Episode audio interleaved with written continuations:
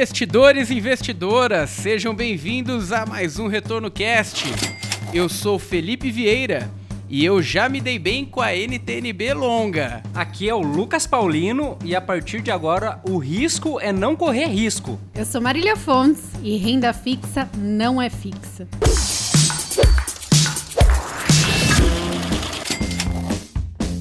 Então vamos com o nosso tema de hoje, a morte da renda fixa. Tema pesado, hein, Lucas? Pois é, hein? quero escutar essa, ver se é uma morte bem matada mesmo. Porque tudo que é vivo morre. E a convidada de hoje, Marília Fontes, ela que já deixou sua frase, inclusive título do seu livro, e é um primeiro tópico que a gente quer explorar. É, Marília, muitos acham que renda fixa é aquele CDB do banco, aquele CDB pós-fixado de 88% do CDI ou aquela LCI incrivelmente isenta de imposto de renda. que não rende nada. Não precisa nem de imposto. O, hoje, se a gente pudesse é, colocar na estrutura de renda fixa, quais são os principais tipos de ativos de renda fixa que nós teríamos no mercado, Marília? Então, acho que o mais fácil é quando a gente pensar em renda fixa, a gente pensar nos três tipos de emissores. E aí, quando a gente olha os três tipos de emissores, a gente reconhece os produtos mais famosos de cada um. Então, os três tipos de emissores são é, o governo, os bancos e as empresas. Então, do governo você tem os títulos públicos, que são aqueles que você encontra no Tesouro Direto, LFT, que é o Tesouro Selic, NTNB, que é o IPCA+, e NTNF ou LTN, que é o pré-fixado. Então, esses são os do governo governo, são os mais seguros, né? Porque o governo é o emissor mais seguro. Aí depois tem os dos bancos, e aí muita gente conhece muito bem, né? Que tá acostumado com investimento gerente de banco. Então são CDBs, LCIs, LCAs, é, LCs, algumas pessoas também investem em LCs, LFs. E aí, por fim, você tem os títulos de empréstimo das empresas. Então, debentures, CRIs e CRAS. Esses são os mais famosos, os mais facilmente encontrados. Então quer dizer que título de capitalização não é renda fixa, né? Ah, é renda fixa, né? Nem deveria se chamar renda fixa, né? Mas você sabe, por exemplo, um produto que é considerado renda fixa, mas sempre que eu explico eu falo, gente, isso não é renda fixa. COI. O COI, de acordo com o legislador, é renda fixa, né? Porque é como se para o banco é como se fosse um CDB, ele está pegando o seu dinheiro emprestado. Mas para o investidor, ele está investindo, às vezes, em ações americanas, em dólar, em commodity, o que não tem nada a ver com renda fixa, né? Então é um, é um produto híbrido no sentido de misturar uma característica de renda fixa, que é você estar tá emprestando dinheiro para alguém, com um retorno de qualquer outra coisa sem ser renda fixa necessariamente. E veja só, eu ouvi você falando aí CDB de 88% do CDI, você foi generoso, hein? Eu já vi menos. Já, já vi, vi 70, 70, 60% do CDI. Isso quando não entra aquela aplicação automática, que é 10% do CDI, né? Não, até, até isso aí me trouxe é, à luz do nosso podcast que a gente fez com o Thiago Salomão no Stock Pickers, que a gente comentou sobre uma ação que inclusive foi encabeçada pelo, pelo Thiago Negro, com aquelas taxas absurdas em, em fundos DI, muitas vezes fundos, fundos passivos, passivos cobrando 5,5 de taxa de administração. E, incrivelmente, bilhões e bilhões alocados nesse tipo de estratégia. Isso, além de ser uma má informação, né, para as pessoas que investem, isso acaba sendo uma extorsão até, né? Com certeza, é muito, é muito sério isso. E até não por outro motivo, é que estão entrando aí com muitas e muitas chances de vencer essas batalhas as fintechs, né? Então você tem uma conta que não cobra tarifa, que é 100% transparente e que investe em produtos com taxas muito próximas a zero. Então você tem um espaço enorme para as fintechs exatamente porque os bancos promovem esse tipo de atitude que é um absurdo, com certeza. E aí, pessoal, tem que sempre saber separar o joio do trigo. Por exemplo, um fundo de renda fixa, que nem esse você falou, muitas vezes vai ter títulos muito bons, vai aplicar em título do governo, por exemplo. Só que a taxa é cara. Vamos trazer um exemplo aqui. Um Corolla. Um Corolla é um carro bom. Só que se você pagar 200 mil num Corolla, é vantajoso? Não é. Então você tem que saber o preço do que você tá pagando. E é natural que algumas coisas vão ter o preço, mas tem que ser o preço justo. Sei lá, pagar 40, 50 mil no Corolla. Ok, é o preço. Então, olha muitas vezes qual que é a taxa da aplicação. Corolla usado, né? é, isso é verdade. Novo, acho que deve estar tá maior o valor. e quebrado. É, porque 40, 50 mil, acho que é o Uno agora. O Uno deve estar tá saindo aí. Mas é engraçado isso. Né? Ele tocou num ponto importante, porque quando a gente compra uma ação ou quando a gente compra um objeto, tipo um carro, a gente sabe exatamente quanto a gente está pagando. Então fica fácil de comparar, né? Se aquilo vale, se não vale, se está caro, se está barato. Quando a gente compra um título de renda fixa, a gente fala em taxa, a gente fala em tarifa, a gente fala em taxa de administração e fica muito mais fácil de você esconder as taxas, esconder o quanto você está ganhando de verdade. Então acho que por isso que os bancos se aproveitam. Por exemplo, é, ficaria muito difícil para um banco vender uma ação de Petrobras num preço muito fora de mercado. Todo mundo vai olhar e falar assim: não, mas peraí, no mercado a ação tá X, aqui a ação tá Y, eu tô sendo obviamente roubado. Num fundo DI, não. Ele falou assim: não, você vai render Selic. Então, ó, tô aqui com uma taxa de administração de 4%. A pessoa às vezes não entende muito bem o que aquilo significa e fica mais fácil de. Não, ou, ou, você até tocou no assunto. Fica difícil vender uma ação da Petrobras muito superior ao preço que ela tem no mercado. Só que aquele fundo monoação que só investe na Petrobras, Petrobras com taxa de administração de 4% ao ano, é mesmo. isso também tem arrodo, né? Pra, arrodo. É... E as pessoas acham que esse fundo é mais seguro porque é do bancão A, B, C, sendo que se for o mesmo fundo, só que de um banco médio, de um banco menor ou de uma gestora independente, a pessoa acha que tá correndo mais risco. E é um ponto que a gente sempre fala, né? Os fundos, eles têm um patrimônio totalmente separado. Então, quando você investe num fundo, você tá correndo risco. É como se fosse um condomínio, né? É, é onde as pessoas, aquele condomínio compra aqueles ativos e você tá correndo risco somente dos ativos que você comprou. E ponto. Nesse custo aí, vale mais a pena comprar uma ETF ETF a 0,25 de administração, é. né? Segue o índice e, e seja feliz. E Marília, um tema importante e que eu acho que muitos dos ouvintes estão apreensivos, principalmente por conta disso, momento de taxa de juros, juros baixos. É, temos aí pela frente mais dois cortes, possivelmente, do, do, do Copom. Juros a 5,5%. Como ficam os títulos pós-fixados daqui para frente? Como você enxerga? Eu enxergo os pós-fixados como eu sempre enxerguei, assim, eles funcionam como controle de risco, tá? Eles não são aqueles que onde você vai ter ganhos de marcação a mercado. Então, quando a Selic está em queda, você não vai ter muito pós-fixado, mas você sempre vai ter algum, porque ele vai ser aquele título que nunca perde. Então, vamos supor, numa situação atual, como a, a bolsa tem muitas perspectivas positivas, é, você tem fundos imobiliários, você tem, enfim, uma série de outros ativos que podem performar bem, você não vai colocar 100% da sua carteira em bolsa. Por mais que você ache que bolsa é o melhor investimento do mundo, por mais que você tenha achado aquela ação que vai dobrar de preço em seis meses. Você nunca vai investir 100% do seu capital em bolsa, porque você pode perder dinheiro, né? A gente nunca sabe. É, eventualidades podem acontecer, enfim, uma crise pode começar lá fora e depois a gente ser contaminado por ela. E aí você pode perder 40, 50% do seu patrimônio. Então você não vai colocar 100% do seu capital em bolsa. Pelo menos eu nunca colocaria, né? Tem gente que coloca. Mas quando você vai usar o pós-fixado? Exatamente quando você quiser controlar o risco. Então vamos supor, você sabe que numa situação de risco você pode perder 40%. Então você fala assim: não, 40% eu não aguento. Eu só aguento 20%. Então você vai colocar 50% em bolsa e 50% em pós-fixado. Dessa forma, quando a bolsa cair, você só perde no máximo 20%. Então ela vai ser usada para fazer o seu controle de risco. Então o pós-fixado, ele nunca morre, né? A gente sempre quer matar a renda fixa. Desde 2017, 2018. Até no título do podcast, né? É, a gente sempre quer matar a renda fixa. Mas ela vai, ela vai tirar um sabático, assim. A renda fixa como um todo vai tirar um sabático é, ciclos de juros sempre vão acontecer. É.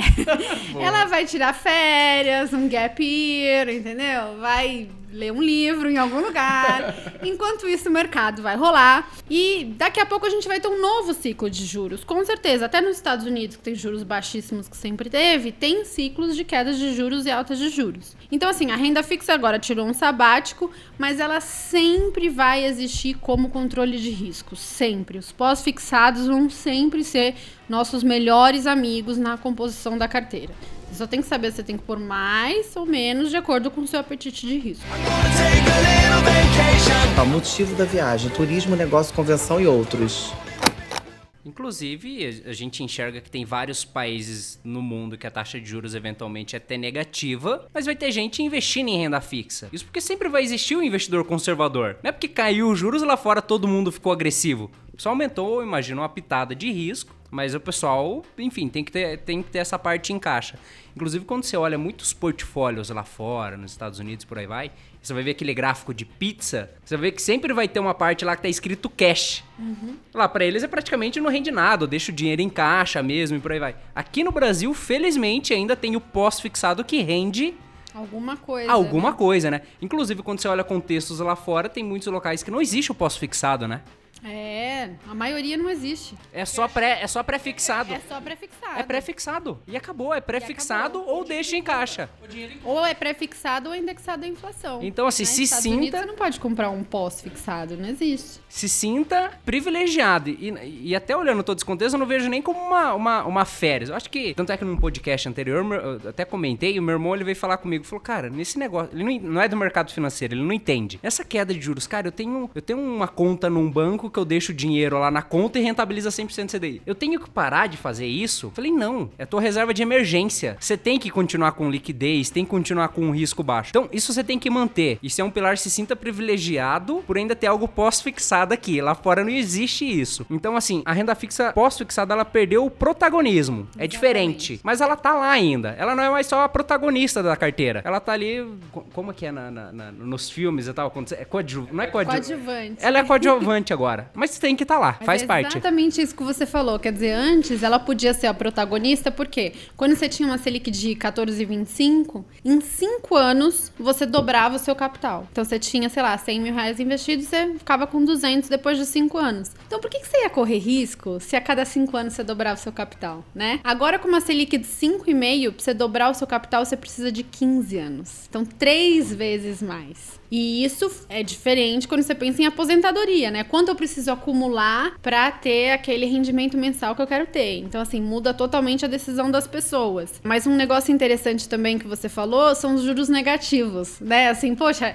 a gente aqui tá triste que a gente tem juros de 5,5%. Imagina o europeu que quando quer investir de forma conservadora tem juro negativo, né? Assim, e, e até um, é, um, é um tema super debatido hoje em dia, porque os bancos centrais oferecerem juro negativo está causando um sério prejuízo nos próprios bancos, né? Porque os bancos não querem repassar o juro negativo para o correntista. Imagina só, você fica com dinheiro parado na sua conta por um ano e perde dinheiro. E quando você vai resgatar, você tem menos dinheiro. Você vai fazer o quê? Você vai deixar o dinheiro no banco? Você não vai deixar?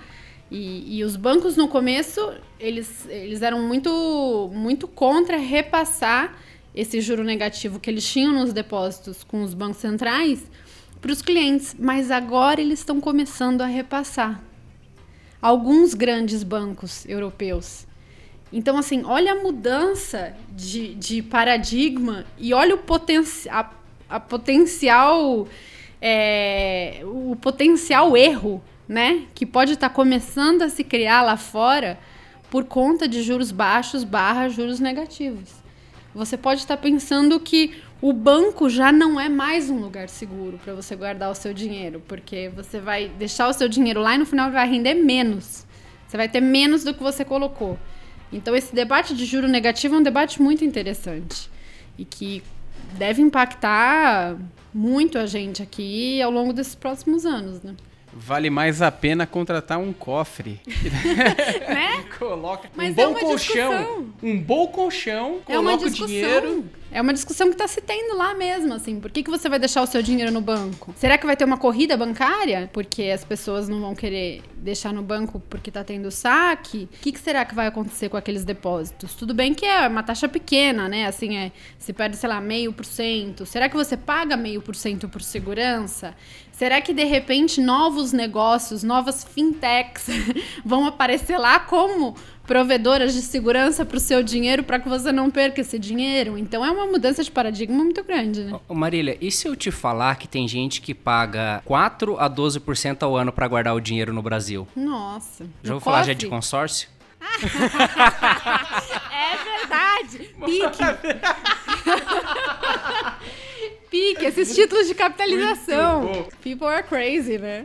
Não, e, inclusive, uma vez eu participei de uma, uma palestra e um especialista dizendo, colocando assim, mais ou menos, quais eram os tipos de investidores. O americano, aquele investidor que pensa em longo prazo, 10 anos, quando pensa em entrar numa aplicação no Brasil, por exemplo. O europeu já pensa em 30 anos, a estrutura, a malha ferroviária. O chinês agora pensando em 100 anos, porque pensa em toda como vai alimentar a população deles que está crescendo. É, vai chegar no momento que não vai ter mais comida. E o brasileiro? O brasileiro liga pro gerente e pergunta: "Eu tenho dinheiro para investir". Ah, tá bom. Qual que é o prazo? Não, é um, é um prazo um pouquinho longo. É um pouquinho longo quanto tempo? Ah, deve dar uns 20 a 30 dias.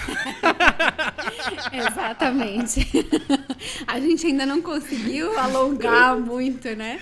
Mas é... a gente tá sendo obrigado, por outro lado. É o que eu falei. Poxa, agora para você se aposentar, você tem que pensar muito a longo prazo.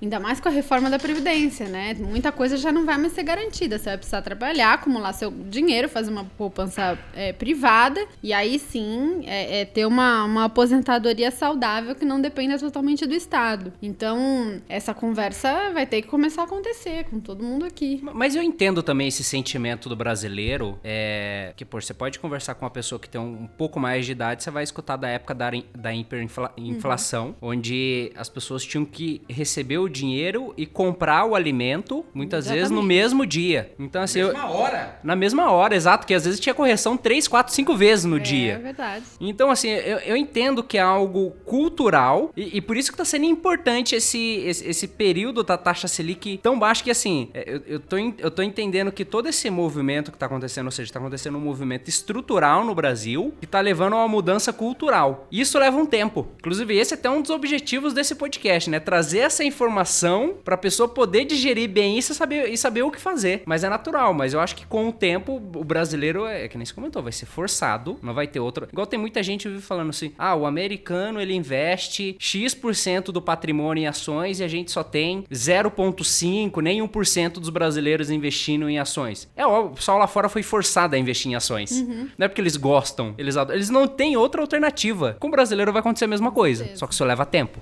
É até um dado interessante aqui. Olha só uma informação que saiu na Exame no final do mês passado, que traz um ranking dos principais juros reais no mundo. Quem tá ouvindo acha que o Brasil está com uma taxa de juros muito baixa, né? E saindo esse ranking realmente é de chocar. Nós, entre os juros reais no mundo, estamos em oitavo lugar. Então a gente tem a gente tem Argentina em primeiro com juro real de 10%, México em segundo com 3,37%, Indonésia em terceiro com 3,22%, Índia em quarto com 3%, Turquia em quinto com 2,75%, Rússia em sexto com 2,45%, Malásia em sétimo com 2,34% e oitavo Brasil com 1,65% de juro real. Por incrível que pareça, nós ainda temos um dos maiores juros reais do mundo, mesmo com essa taxa de juros atual. É, quando a gente consegue, quando a gente compara o Brasil frente a outros países, inclusive na América Latina, tirando um pouco a Argentina, que ela tá uhum. descompassada, né?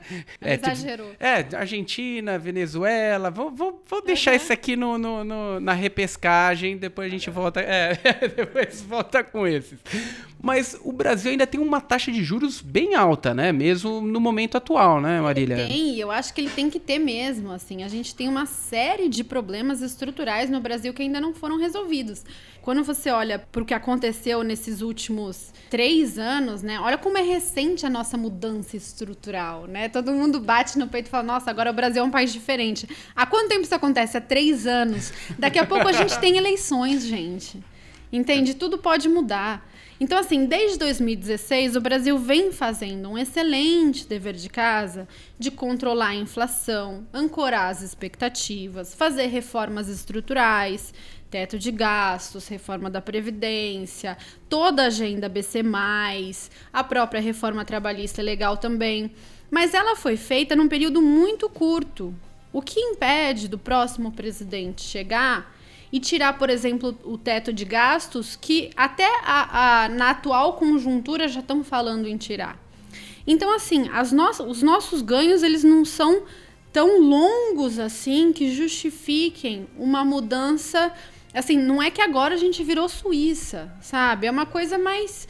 É, é a gente tem que perceber no brasileiro uma cultura de querer ter inflação baixa, querer manter os juros baixos é, faz, promover o crescimento com o setor privado e não com o setor público, apoiar as privatizações, e a gente não vê nada disso. Então, assim, a gente está num, num, cenário conjuntural muito positivo, mas a gente ainda tem déficit fiscal, né? A gente ainda tem resultado primário negativo. Então, assim, a gente ainda tem uma dívida PIB altíssima, né? E a gente precisa resolver isso. Será que o próximo presidente vai manter um Banco Central livre e engajado? Será que a gente vai continuar tendo.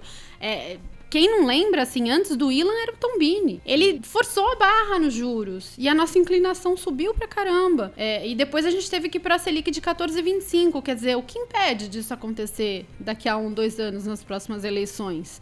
Então, nossos ganhos são muito recentes pra gente se achar Suíça. Eu acho que isso é um ponto. É, mas, assim, conjunturalmente a gente está indo muito bem, sim. A gente fez reformas muito positivas que podem melhorar muito é, a situação estrutural brasileira. Mas também a gente foi artificialmente muito ajudado por uma situação muito positiva de juros lá fora. E isso pode continuar, como pode não continuar. A gente não sabe ainda o que vai acontecer. Esse negócio dos juros negativos é bem arriscado, tem muita gente falando que mais para frente a gente pode ter uma crise aí de gigantes proporções. E eu até é uma coisa que eu estou acompanhando muito de olho. É, mas assim, a gente ainda precisa consolidar essas mudanças para que de fato a gente esteja a gente mantenha uma trajetória de juro baixo no Brasil. Por isso que quando eu vejo o prêmio da curva longa no Brasil, num dos níveis mais baixos que, que, que eu já vi em toda a minha história de analisar DI, eu fico preocupada. E eu penso assim, não é nisso que eu quero apostar, né? Se eu sou um investidor, não é nisso que eu quero apostar. É, ainda mais porque eu conheço a mentalidade do brasileiro. A gente está cada vez mais polarizado, né? Não é que o brasileiro definiu que agora ele é mais liberal. Não. É uma coisa temporária por conta desse governo que está fazendo políticas liberais, mas não é algo consolidado na mente do brasileiro. Então, eu particularmente tenho minhas dúvidas. É um novo Brasil se nós conseguirmos fazer as reformas que precisamos. Tá ok? É, a gente, a gente vê ainda um risco né, no nosso país e, pelo que você está dizendo, até uma, uma fragilidade né, uhum. né, desse, desse movimento, até por conta da nossa história. Né? O Brasil sempre foi muito frágil nesse sentido de mudar direção, mudar rotas. A questão, principalmente política nossa, do STF, muitas vezes intervir em questões que não são para intervir, legislar. Uhum. Então, Trazer a gente... instabilidade jurídica, né? Exatamente. Isso, isso isso atrapalha né, o, um movimento, um, um, crescimento até mais efetivo né, do nosso país. E é natural que haja risco e todo risco tem um prêmio. Uhum. Então, nosso prêmio ainda continua entre os maiores no mundo. Então, você aí que acha que a taxa de juros está muito baixa, não, é, realmente a nossa taxa é uma das maiores do mundo, mesmo estando nos patamares de 5,5. E até dando, dando continuidade a esse tema, é, recentemente também saiu uma nota, o Itaú prevendo, é, fazendo as previsões aí de, de, taxa de juros. Eu falo Itaú porque ele é um banco, um player importante uhum. de, de, grande relevância aí para o mercado, é, baixando a sua previsão de taxa de juros para 4% ao ano. A asset do Itaú, que tem uma análise até independente do, do, do próprio banco Itaú, é, falando em menos de 4%. 3,75. 3,75. Como que você enxerga durante esse. O mercado já tem precificado isso ou ainda tem um pouco de prêmio ali no meio do caminho que dá ainda para o investidor vislumbrar um título prefixado, um título de inflação? Já, eu já vi que você tem, tem receio da curva. É, eu tenho receio da curva longa. eu sei que você tem receio da curva, mas imaginando para quem está querendo colocar essa estratégia na própria carteira, uhum. é, talvez um cenário mais curto, colocar esse, esse tipo de estratégia num, cenário que, que encurta um pouco esse vencimento, ele é mais assertivo na tua. Olha, assim, o mercado, concepção? se você for olhar a curva de juros hoje, ela já precifica uma queda da Selic para 4,25. Então, assim, é bastante coisa já né? O Banco Central ele sinalizou ali pelas projeções dele algo entre 4 e 4,5. Na verdade, algo entre 4,5 e 4,75. Então, assim, já é 4,25 já é o mercado dudando do Banco Central, falando, peraí, acho que vai mais, mesmo com o dólar bem acima do que os modelos do Banco Central incluem na previsão, né? Então, eles incluem até um dólar de 4,05 e o mercado tá agora em 4,15 de dólar e isso influencia também nas projeções. Então, assim, para você ganhar com um pré-fixado hoje em dia, o mercado tem que ir abaixo de 4,25. Então tem que ir, por exemplo, para o que o Itaú Asset acha que vai, que é esses 3,75. Pode acontecer? Pode. A atividade segue fraca, né? Os últimos dados de atividade não dão confiança de que a gente vai ter uma retomada. É, o próprio Banco Central, um pouco mais cauteloso, ele ajuda nesse sentido porque a inflação está caindo mais rápido que os juros. Né? A gente tem projeção para o ano que vem já de 3,3. Então, quando isso acontece, o juro real, na verdade, sobe, não cai. Então, ele desestimula a atividade, não estimula. Então, pode tranquilamente acontecer esse cenário, embora não seja meu cenário base. E aí, se você tiver em título prefixado curto, você vai ter um ganho de marcação a mercado. Agora, o quanto vai ser esse ganho, né? E aí, isso que eu acho que é importante. Se você tiver um título de um ano e a taxa de um ano cair 50 bases, que é de 4,25 para 4,75, você vai ganhar meio por cento. Sendo que se ela for de 4,25 para 3,75, quanto você vai ganhar na bolsa? Né? Quanto você vai ganhar numa ação do Itaú? Sabe? Que é um banco seguro, que é um banco rentável. Quanto você vai ganhar numa ação da Petrobras? Quanto você vai ganhar no Bova 11, né? Você vai ganhar 5%, 7%. Então, assim, é o mesmo risco, quer dizer, a mesma coisa tem que acontecer. Em compensação, você ganha 5 vezes mais, 10 vezes mais, 15 vezes mais, né? Um prêmio então, muito maior na outra ponta, né? Sim. Então, assim, para você ganhar um retorno relevante na renda fixa hoje em dia, você tem que tomar um risco maior, né? Então você tem que aumentar a duration. Né? Infelizmente. Então, assim, se, se ao invés de um ano você investir num título do, de dois anos e esse mesmo título cai os mesmos 50 bases, você já não vai mais ganhar meio, você já vai ganhar 1%. Ainda não é bom, ainda é menos do que as ações, mas você já ganha mais. Só que aí você está indo cada vez mais para o longo prazo. Quando que o ganho fica relevante? Quando você vai para o título de 10 anos. E aí é o que eu te falei, você tá no menor prêmio histórico, você tá num ciclo externo com o juro negativo, não preciso falar mais nada, isso nunca aconteceu na história, e você tá há pouco tempo das próximas eleições em um Brasil super dividido. Quer dizer, um Twitter um tweet mal feito do filho de você sabe quem. Não é?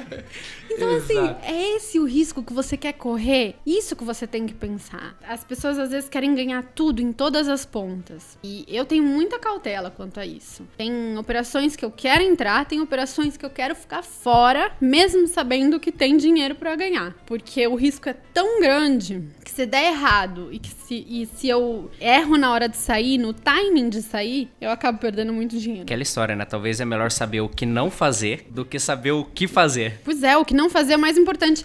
O, o Buffett, ele, ele, brinca lá com aquele negócio de ah, a regra número um, né? Você não pode perder dinheiro. Regra número dois, você não pode esquecer da regra número um. Por quê? Porque uma vez que você tem um prejuízo, é muito difícil de você recuperar. Muito difícil, né? Você foi de, sei lá, 50 para 100. Você ganhou 100%. Sim. Se cair 100%, você vai para zero. Então, assim, é, é, você, você acaba perdendo muito mais. Então, você tem que tomar cuidado mesmo com perdas. Se você simplesmente evitar as perdas, no longo prazo você já tem uma carteira muito melhor do que a da média dos investidores.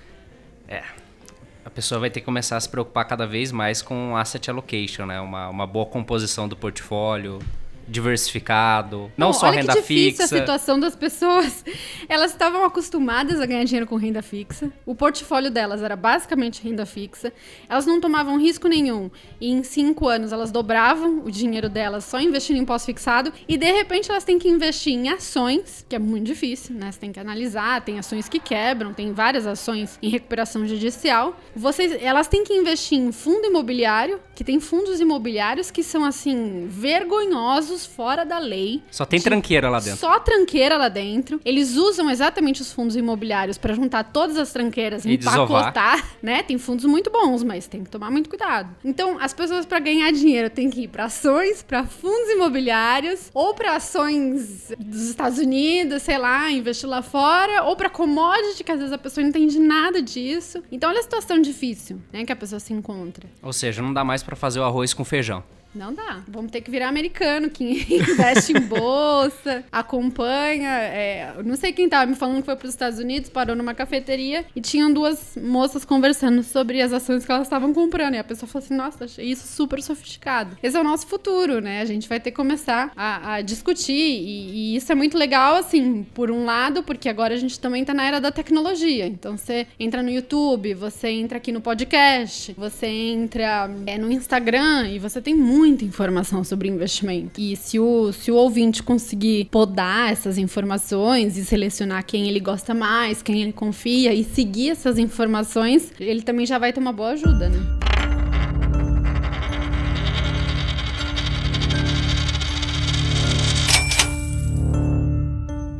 Mas sabe o que eu acho? Eu acho interessante estar tá acontecendo nesse cenário, porque as pessoas passam a entender cada vez mais da economia real. Porque se você compra um CDB, você não sabe o que está acontecendo. É. Para onde vai esse CDB, esse dinheiro que o banco captou do CDB, da LCA, da LCI. Agora, quando você tem que diversificar em ações, você tem que diversificar em fundo imobiliário. Você tem que diversificar em comprar um, uma, uma debenture, por exemplo. Quem que é essa empresa que está emitindo essa debenture? É, Qual que é a certeza? A então, assim, você passa a entender mais de economia real. É mesmo. Inclusive, eu vejo algumas emissões aí de alguns créditos privados, alguns CRA, CRIs, muitas vezes é até vantajoso para a empresa, porque ela, ela ganha pulverização do nome dela. Uhum. Vários investidores compram esse título, pulverizam o nome dela. Hoje o brasileiro ele conhece o quê? Igual alguns nomes a gente falou, Petrobras, é, vale. vale. Ele, ele não tem uma uma capilaridade para entender a economia real. Conhece a Vale do Rio Doce.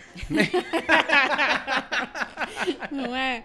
Itaú e até interessante esse, esse tema do, do tipo de mudança cultural que a gente, a gente deve passar, né? Tomara. Tomara mesmo. É, que, que esse cenário não mude, né? Seja de fato permanente. E vem até um, uma questão à tona que eu, que eu tava para te perguntar com relação às curvas dos Estados Unidos. Cada vez mais as pessoas vêm falando, os especialistas, né? Vêm falando dessa precificação um pouquinho distorcida entre o juro curto e o juro longo nos Estados Unidos, muitas vezes o juro curto pagando mais do que o juro longo. Uhum. Isso é uma tendência de fato de uma desaceleração ou até uma recessão? Isso, isso é, é concreto, Marília? É, no passado, quando você vê, por exemplo, é, a gente chama de da inversão da curva, né? Quer dizer, o juro fica abaixo, o juro longo fica abaixo do juro curto. Isso foi indicador de recessão no passado, sim. Tanto você olha, se,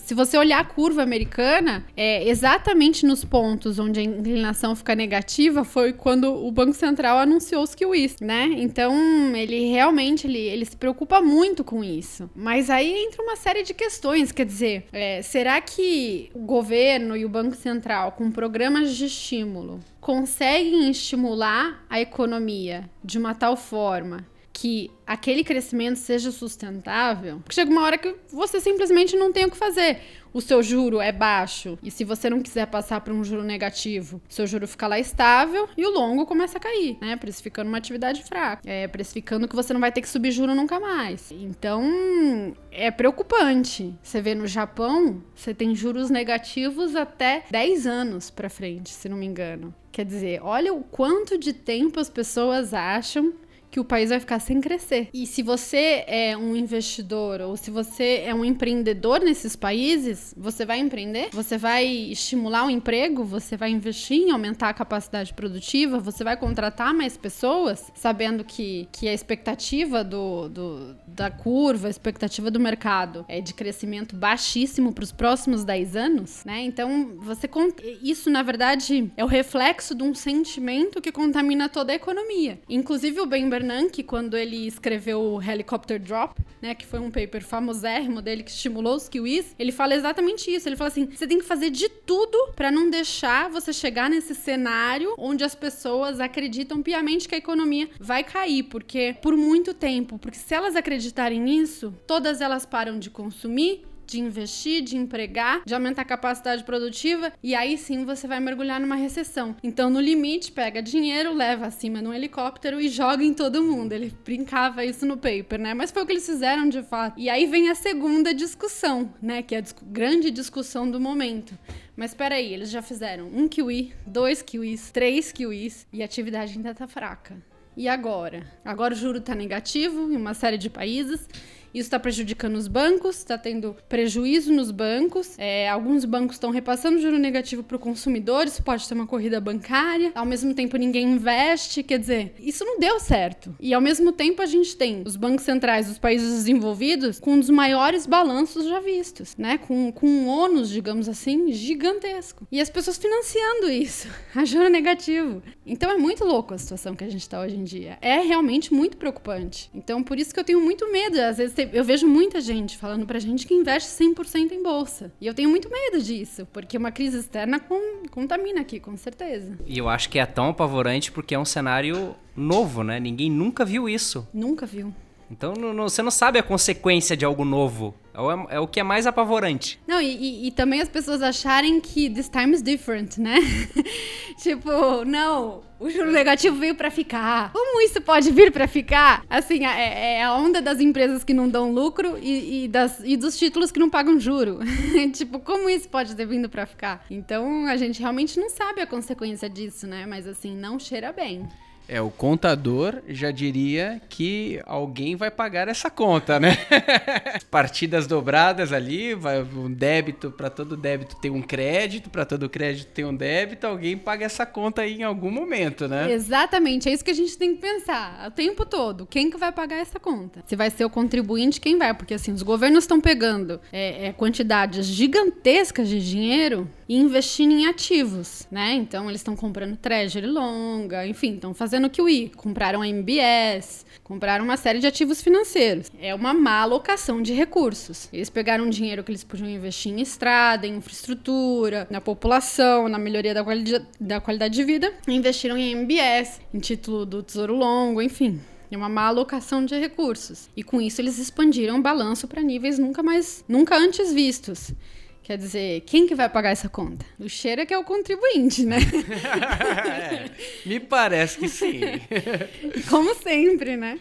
E você falou no início, Marília, sobre o COI ser uma, é uma, um produto estruturado, né, vendido como uma renda fixa, que na verdade opera em vários cenários, com fundos de investimento, derivativos, etc. Né? Nos Estados Unidos e na Europa é um meio, um mecanismo até meio que comum de investimento, e acredito que em cenários de, de taxa baixa de juros, não só COI especificamente, mas aquelas estruturas de trava com derivativos, opções, opções, com call, put, você acha que o cenário com taxa de juros baixa, inclusive vamos imaginar que aconteça esse cenário que o Itaú está prevendo, é, vamos ficar com, com um juro praticamente zero, um juro real praticamente zero. Uhum. Você acha que essas pessoas tenderiam a migrar por produtos parecidos com esse que tem a cara de renda fixa, não é na verdade renda fixa, mas muitas vezes pagam um cupom de renda fixa dentro de uma estratégia específica. Você acha que, é, que, é, que é possível a gente entrar nesse cenário trabalhando mais derivativos do que propriamente ativos reais? Acho, acho que faz todo sentido. O COI ele não necessariamente é um ativo ruim. É que do jeito que ele está sendo vendido, ele está sendo vendido de uma forma ruim. Como toda, como toda brasileirada do mercado financeiro, quando um produto estruturado vem para cá, ele vem para cá com taxas altíssimas, porque ele fica é, é, em, em, certos bancos e esses certos bancos usam isso para captar dinheiro. Então, os COIs no Brasil tendem a ter taxas embutidas altíssimas. E os bancões desovando tesouraria, né? É, no... desovando tesouraria. Então, assim, se você pensar num COI como um instrumento que te permite fazer apostas em derivativos que são apostas legais para se fazer, por exemplo, hedge, né? Ah, eu quero fazer um hedge contra uma crise mundial vendendo S&P. Poxa, legal, né? Por que, que não lançam esse tipo de coin? Porque eu só vejo comprando S&P. né? Eu só vejo COI, assim, S&P vezes dois. Então, assim, por que que não lançam, né? Um COI S&P, é, é, se, se, o S&P cai, você se protege. Esse é legal, por exemplo. Então, assim, ele, ele pode ser um excelente instrumento se ele viabilizar para você uma aposta que é uma aposta que você quer fazer que é uma aposta que convém pro momento, é uma aposta super legal de você fazer naquela hora. Agora, ele pode ser também só uma forma do banco captar e, e te prometer retorno alto, enfim. No final das contas, o investidor ele vai ser obrigado a se sofisticar, porque ele vai ter que conseguir olhar para um COI, é, olhar para um fundo de investimento, entender a estrutura, né? Isso falar assim, mas qual é a taxa que esse fundo cobra? Mas esse COI tá apostando em quê? É isso mesmo que eu quero apostar? Então ele tem que se sofisticar um pouco, né? Para não cair nas ciladas. Até eu vi recentemente um, um, um COI lançado com, por uma, um, uma das principais corretoras aí do mercado, apostando na alta do dólar. Muita gente tirando dúvida, ah, será que eu invisto em dólar, etc. E esse COI especificamente aposta somente na alta do dólar, uhum. na, durante um prazo de, não sei se três ou cinco anos. Uhum. É, ou seja, você só captura o resultado positivo do, do, do, do, do dólar. Eu falei dólar, né? Não, mas eu não, não quis dizer dólar, quis dizer ouro, desculpa. Ah. É, ele, ele, muita gente perguntando de ouro, na verdade. E ele só pega o resultado positivo do ouro e não pega o resultado negativo. Essas são estruturas interessantes de redear a carteira, né? Sim, sim, essa é uma estrutura interessante mesmo. Quer dizer, se você vir a ter uma crise mundial por conta, digamos, de ter o juro negativo no mundo e disso prejudicar os bancos, algum banco lá é, na Europa quebra e isso desencadeia todo o sistema, é até um COI interessante bastante vendo por cima, porque ele tem um prazo de cinco anos. Você nunca sabe exatamente quando vai acontecer a crise, né? Ela pode acontecer ano que vem ou daqui a cinco anos. Então, tendo um período é, assim, pode ser uma boa proteção mesmo. E aí é analisar o quanto você vai ganhar se isso acontece. E aí que vem as taxas, né? Ah, se tudo isso acontecer, tiver uma crise gigante e o ouro duplicar o preço, quanto você ganha? 1%. Ah, aí não dá né? então, assim, vamos olhar se é proporcional, se isso faz um, um, bom hedge aí, uma boa proteção da sua carteira. Você tem várias etapas, né, que você tem que analisar para chegar na decisão de investir ou de não investir, mas concordo com você, seria um cenário muito legal que o COI poderia te ajudar muito, porque você como pessoa física é muito difícil você comprar ouro, né? Ouro, S&P, alguns ativos lá fora, commodities. Então os COIs poderiam ser um bom instrumento para isso. É, tem até alguns fundos que estão até com taxa de administração interessante, mas a grande maioria dos fundos que, que traziam a concepção de, de, de trabalhar com ouro tinham taxa de administração muito grande, né, é. né? Nos grandes bancos. Porque não tem concorrência, né? Dá acesso a uma coisa que a pessoa não tem como ter acesso e cobra muito por isso. Nos Estados Unidos, não. Qualquer ETF que você vai ver, ela não custa quase nada. Porque eles têm acesso a tudo, né? Eles conseguem investir em qualquer coisa, de qualquer forma. Vezes dois, vezes três, turbinado. É, lá, lá inclusive, eu tava vendo algumas curiosidades do, de algumas ETFs do. do, do inclusive da, da, nossa bolsa, que multiplica por três é. a volatilidade. É, até, até eu tava. Recebi um, um post da, daquele mestre dos derivativos derivativos, um cara bem, bem conceituado no mercado que fala sobre derivativos, e ele explicando: calma, isso aí não é para você correr mais risco. Significa que se você tem três vezes a volatilidade da bolsa, se você tem um patrimônio de 100%, com 33% você entra com 100% do patrimônio uhum. ali para trabalhar o restante, você pode usar em renda fixa. Uhum. Então quer dizer, você protegeu tua carteira com 33% do seu patrimônio, o restante você pode usar com outras coisas, inclusive você ganha um pouco mais, já que a, a sua expectativa era usar 100% do patrimônio numa alocação daquela, uhum. aquela corre três vezes mais o risco, a volatilidade, tem três vezes mais o ganho ou perda, uhum. você usa 33% só do seu patrimônio. É, é, bom no final, é como se fosse um fracionado, né? Assim, dá acesso a investidores que antes não teriam acesso porque o lote é muito grande, eles passam a ter acesso. Isso é muito legal. Nos Estados Unidos você consegue investir em tudo, você consegue investir em juro. Aqui no Brasil, você vai querer comprar um DI futuro, o lote mínimo é 5. 5 lotes. E cada lote é meio milhão.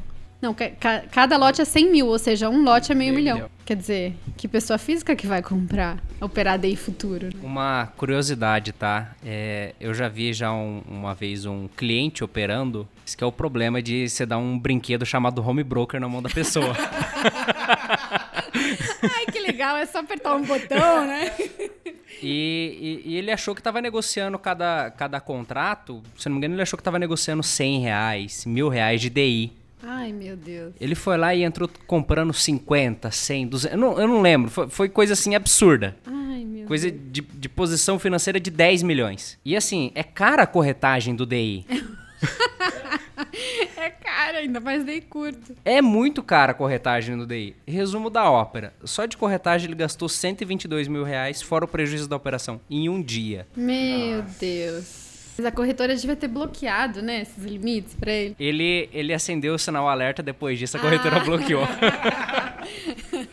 é engraçado, eu trabalhei num fundo que a principal preocupação do, do gestor lá era que os nossos home brokers tivessem trava de segurança né? Pra, é o famoso dedo gordo, né? Às vezes, sem querer, você, você pode quebrar um fundo simplesmente colocando um zero a mais na operação que você quer fazer, né? Ou então fazendo o inverso do que você quer fazer, que com certeza já aconteceu. É, é engraçado isso. Tem que tomar cuidado. E dentro desse cenário, assim, a gente sabe que, que normalmente os gestores do Brasil principalmente de, de fundo multimercado macro, sempre ganharam muito dinheiro com juros. Hum. Eu imagino que tem um monte que está perdendo o cabelo ficando de cabeça branca. E é engraçado isso, né? Porque quando eu entrei no mercado, eu entrei em 2008, e eu sou filha de uma crise, né? Porque eu entrei no dia que o Brasil ganhou investment grade. Ou seja, de lá pra cá, a bolsa só caiu. Eu, eu fiz a máxima, assim. No dia que eu entrei no mercado, as pessoas estavam comemorando, tava a maior festa na Asset de lá para cá a bolsa só caiu. E era exatamente isso. Assim, os gestores mais consagrados eram os gestores de juros, né? Não eram gestores de bolsa. Os gestores de bolsa, aqueles que ficavam no cantinho, assim, meio tímidos, não falando muito na reunião. Quando eu fui, quando eu saí da gestão e fui para análise, eu vi que os analistas mais consagrados eram de bolsa. Eu falei, nossa, que esquisito isso. Por que, que as pessoas preferem investir em bolsa, né? Com juros de 14,25. Elas estão loucas, né? E é isso mesmo, assim. Você teve fundos multimercado que às vezes você olha, né? Você vai quer investir ou não num fundo multimercado, você olha o histórico, claro. E aí você vê fundos que a grande performance do fundo, o grosso da performance do fundo, foi fechamento de taxa de juros. Uma tendência secular de fechamento de taxa de juros. Como é que esses caras vão performar daqui para frente, né? E se eles são os fundos que ganharam em vários cenários, com taxa subindo e taxa caindo, ou eles são fundos que simplesmente operam vendidos alavancados. A gente até tava falando aqui do caso da Advis, que eu só achei no mais retorno a cota da Advis. Ele... Olha aí, fica a dica, hein? Todos os fundos no mais retorno. É isso mesmo. Eu digitei lá no Google só o mais retorno. Tinha Até os fundos que não existem mais. Exatamente. Eles devem ter tirado de lá. Mas o que, que aconteceu? Era um fundo que ganhava muito dinheiro, ganhou muito dinheiro em 2011, 2012 com o fechamento dos juros de mercado. Aí veio do, exatamente aquele cenário do Tombini, onde ele deu uma forçada aí na queda de juros. E aí veio 2013, que eles precisaram subir o juro de novo, o fundo quebrou. O que mostra que, na verdade, ele só estava alavancado. Ele só estava numa monoaposta alavancado. E aí, a hora que, que os juros voltaram a subir, aí que você percebeu quem tava. É o que a gente fala, né? Aí que você percebe quem tava nadando pelado ou não. Então, tiveram fundos que souberam surfar a queda de juros e entenderam que era hora de parar e que não era hora mais de correr risco com isso. E tiveram fundos que simplesmente continuaram na monoaposta e não se deram bem. Então, isso é uma coisa que a gente tem que pensar também quando a gente vai investir agora, né? Agora é a hora da bolsa. E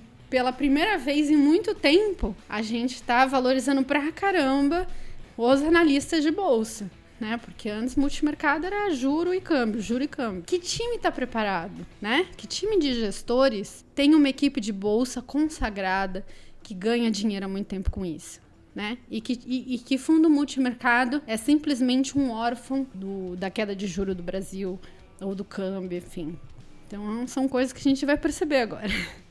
Então é importante na hora do investidor olhar para a sua estratégia, também perceber como que está sendo operado os seus, seus investimentos, né? É aquela questão que você falou, cada vez mais o investidor precisa estar atento ao tipo de estratégia, porque até uma vez é, eu não me recordo quem, quem foi o gestor que, que comentou e falou, falou com a gente aqui do Mais Retorno é, sobre uma questão. Quando você tem um multimercado, um fundo de ações que investe no capital produtivo mesmo, investe em empresas, né?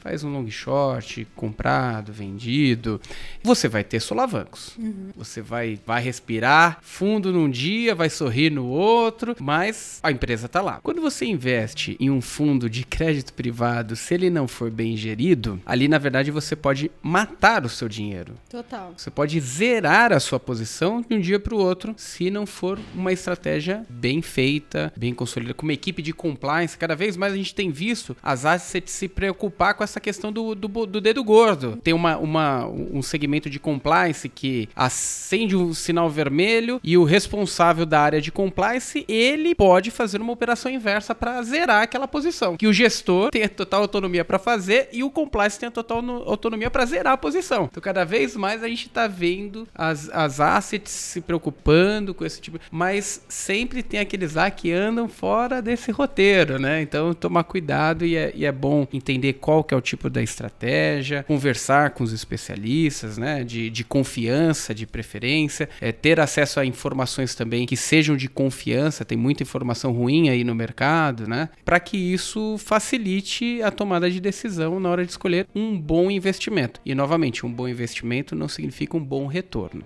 É mesmo, com certeza.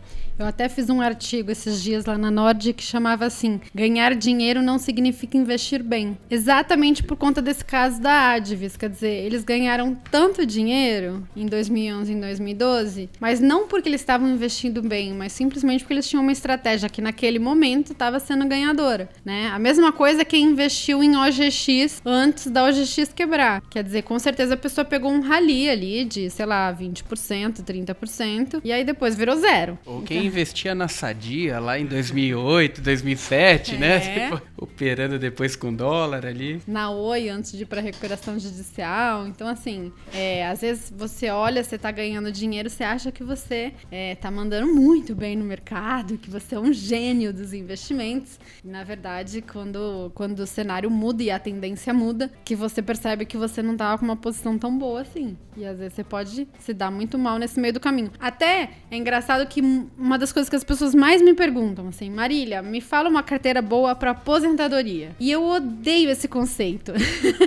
eu fico assim, eu falo, ai meu Deus, já lá vem, lá vem essa pergunta. As pessoas adoram conceito de investir passivamente. É, eu vou colocar nesse ativo, nesse ativo, nesse ativo e eu vou permanecer com esse ativo pro resto da minha vida. O que não faz sentido nenhum para mim, né? Se você me falar assim, olha, Marília, o dólar vai continuar estável pro resto da minha vida, o DI vai continuar estável pro resto da minha vida e as ações vão manter um crescimento pro resto da minha vida, eu vou te falar assim, tá bom, então tá aqui a melhor carteira para aposentadoria, nada vai mudar, então esses ativos vão ser os melhores mesmo. É, agora isso não existe, né? Assim, a economia ela funciona em ciclos, a gente tem ciclos ciclos de expansão, ciclos de recessão, e em ciclos de expansão, alguns ativos performam melhor. Em ciclos de recessão, aqueles mesmos ativos que performavam bem vão performar muito mal. Então, por que você vai continuar com eles na sua carteira? Na verdade, a melhor carteira para aposentadoria é uma sequência de melhores carteiras, né? E você vai ter que saber ponderar. Então, agora era um momento bom para as ações, então fui. Vamos supor, se a Advent tivesse zerado a posição dela em 2012,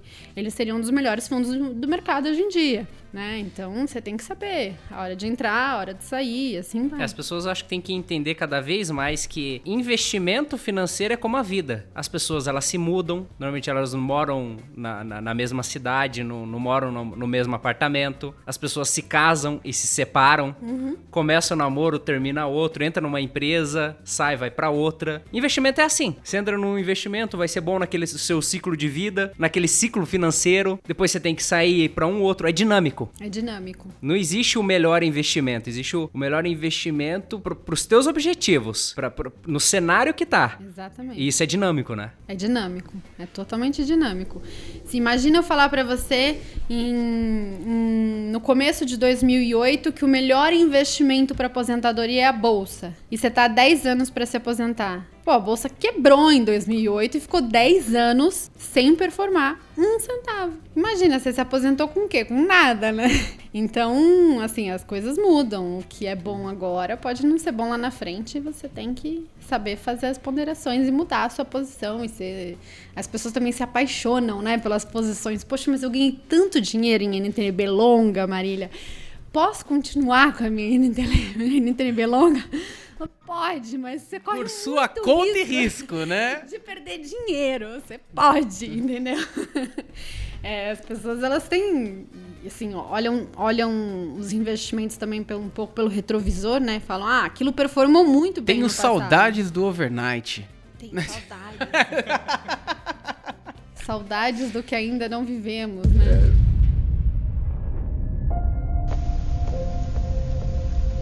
O senhor não vai morrer. Como? Vão matar o senhor. E até voltando pro tema do, do nosso podcast de hoje, a morte da renda fixa. Afinal de contas, Lucas, você acha que a renda fixa morreu depois de todo esse bate-papo, depois de toda essa conversa? Diz aí, fala pra gente a sua síntese e depois a gente passa pra Marília. É, eu acho que eu vou bem de acordo com aquilo que a Marília comentou. Você vai sempre ter que ter uma parte mais conservadora. Eu acho que tanto para oportunidades como para emergências que eventualmente vão surgir. Fique feliz porque o pós-fixado, existe o pós-fixado e paga alguma coisa. Só que não espere muito mais de retorno igual tinha antes. Vai ser algo agora muito mais tímido, muito mais conservador. Vai ter que assumir. Mas então, assim, não é uma morte, é uma mudança de estratégia, uma mudança de objetivo, uma realocação. Novamente, ela não é mais protagonista, ela é secundária. Então, coloque a renda fixa no lugar dela. Ela tem, um, ela tem que ter um espacinho ali na carteira. Então ela não morreu. Ou ela tá só de férias ali, que nem a Maria. Mas, mas ela tá ali, entendeu? Ela tá ali. Você tem que ter ela. Não, é que nem eu comentei do meu próprio irmão perguntando, e agora? Não, não tenho mais renda fixa? Não tenho. Tem que ter. Você tem que ter pra tua reserva de emergência, tem que ter pra tua oportunidade. Porque nem a gente tava comentando aqui, pô, imagina um ativo que eventualmente tá muito descontado, caiu muito o valor. Se você tá 100% posicionado em bolsa, poxa, imagina que se você tivesse um pedacinho ali líquido, você poderia estar tá saindo desse, dessa sua ponta líquida e entrando nessa outra oportunidade. Então, assim, é, continua sendo muito estratégico na carteira, mas estratégico de uma maneira diferente. Não é o que vai puxar o retorno da tua carteira, mas é o que vai garantir que você tenha uma boa alocação com o tempo. Pelo menos é assim que eu vejo. E Marília, para você, a morte da renda fixa, se você puder fazer a síntese sobre esse tema aí, sobre o que a gente conversou. Eu concordo, assim, em gênero, número e grau com o Lucas. É exatamente isso. Ela, ela antes era CEO CEO, agora ela é, agora ela é assistente de análise, né? Muito boa. Entendeu? Ela mudou de papel. Antes ela era super protagonista, agora ela já tá num segundo tier lá, mas você precisa dela, ela ainda é muito importante. E até é exatamente o que ele falou. É, com, como você vai para ativos mais voláteis agora, é, às vezes uma ação cai 10% ou até 20% sem que absolutamente nada tenha acontecido na empresa. Então aquela ação só ficou mais barata. Então é bom para você, como investidor, apostar, é, aumentar sua posição naquela ação, né? E continuar apostando na melhora daqueles números. E para isso você vai precisar de liquidez. Então é exatamente isso. Ela é uma assistente de análise que você sempre vai precisar dela. Então é bom pensar fora da caixinha. As coisas que davam certo no passado podem não ser as mesmas estra estratégias do presente e do futuro. É bom você olhar com detalhes o tipo de investimento que você vai entrar, saber o tipo de estratégia, seus custos, quem está ganhando com isso, seu bolso ou o bolso do banqueiro. isso é muito importante, ainda mais no momento de taxa de juros baixa, porque quando a taxa de juros era alta, era fácil todo mundo ganhar dinheiro, 80% de CDI, ah, tava tá ruim, mas tá bom, ah, né? Não, não precisa olhar para para isso. Você perdia ganhando, né? Agora o cenário mudou. Esperamos que seja uma mudança efetiva, uma mudança permanente. É isso que a gente acredita Inclusive, em caso de dúvidas, é importante vocês acessarem meios de comunicação que transmitam essa informação de qualidade, que vocês consultem informações é, é, que possibilitem uma tomada de decisão mais assertiva. E eu já aproveito esse momento aqui para agradecer a presença da Marília, Marília Fontes, ela que é especialista, analista sócia da Nord Research e para você que nos ouviu até agora, um grande abraço e até a próxima. Você ouviu Retorno Cast.